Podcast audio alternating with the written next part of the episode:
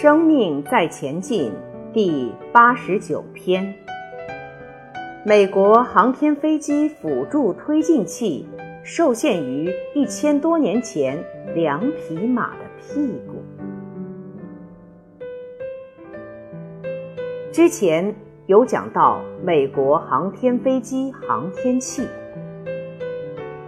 美国航天飞机要脱离地心引力。所以要很大的作用力和反作用力，才能把航天飞机推到外层空间。这个航天飞机需要很强大的燃料槽跟推进器，这些东西在另外一周的工厂生产，生产之后用火车运载，经过山洞到达发射台，组装上去，然后。飞到快接近大气层的时候，这个辅助燃料槽和辅助推进器就让它脱落，然后掉入大西洋。美国再用军舰把它捞起来，因为这是高科技机密。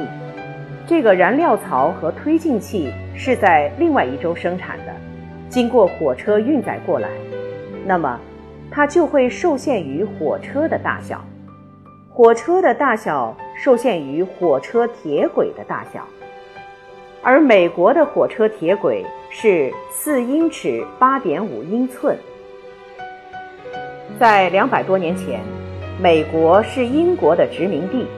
所以美国的火车铁轨是依循着英国的火车铁轨宽度四英尺八点五英寸，而英国的火车铁轨。是依照电车的轨道宽度，电车的轨道四英尺八点五英寸来设计的，